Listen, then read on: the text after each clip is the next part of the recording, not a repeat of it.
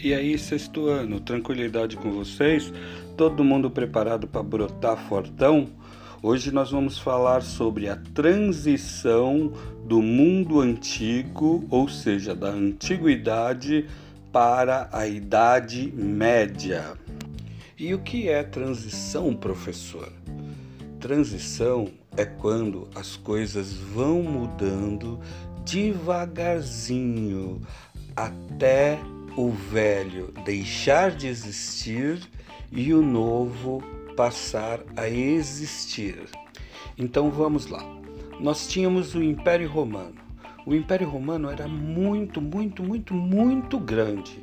Ele pegava toda a Europa, ia até o Oriente Médio, lá onde ficava a cidade de Jerusalém, aonde Jesus nasceu, né?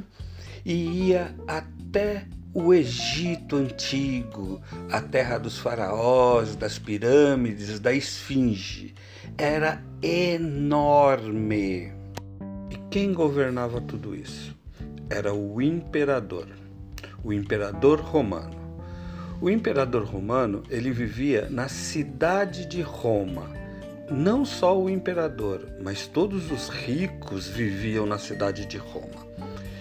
E para controlar tudo, o imperador usava o exército. O exército estava em todos os cantos. Estava no Egito, estava em Jerusalém, estava em Roma, estava na Inglaterra, estava na França, em todos os lugares Roma tinha o exército. Roma não tinha comida.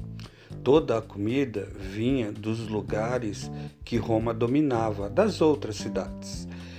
Então, o que acontece? Quem plantava essa comida eram os escravos. Os escravos eram feitos prisioneiros de guerra, os prisioneiros de guerra que viravam escravos.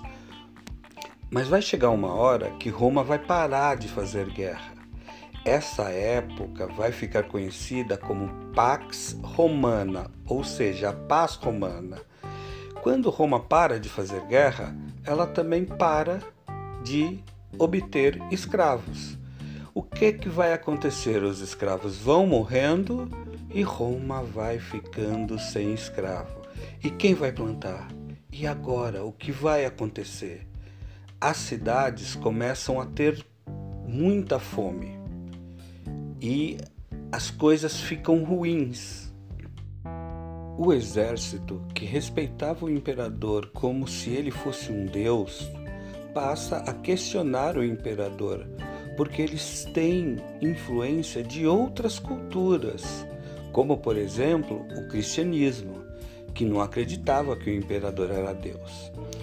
O que, que vai acontecer então?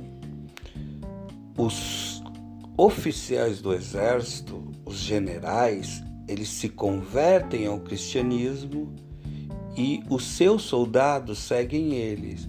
E aí eles vão se separando aos poucos de Roma e passam a desobedecer o imperador. Então, em Roma, eles estão passando fome e já não têm um exército poderoso. Aí vai acontecer uma terceira coisa. Os bárbaros. Quem eram os bárbaros? Eram os povos que não tinham a cultura romana. E esses bárbaros começam a invadir Roma. E eles são violentos. E aí os ricos começam a fugir da cidade e vão para os campos. E os pobres que estão passando fome vão com eles.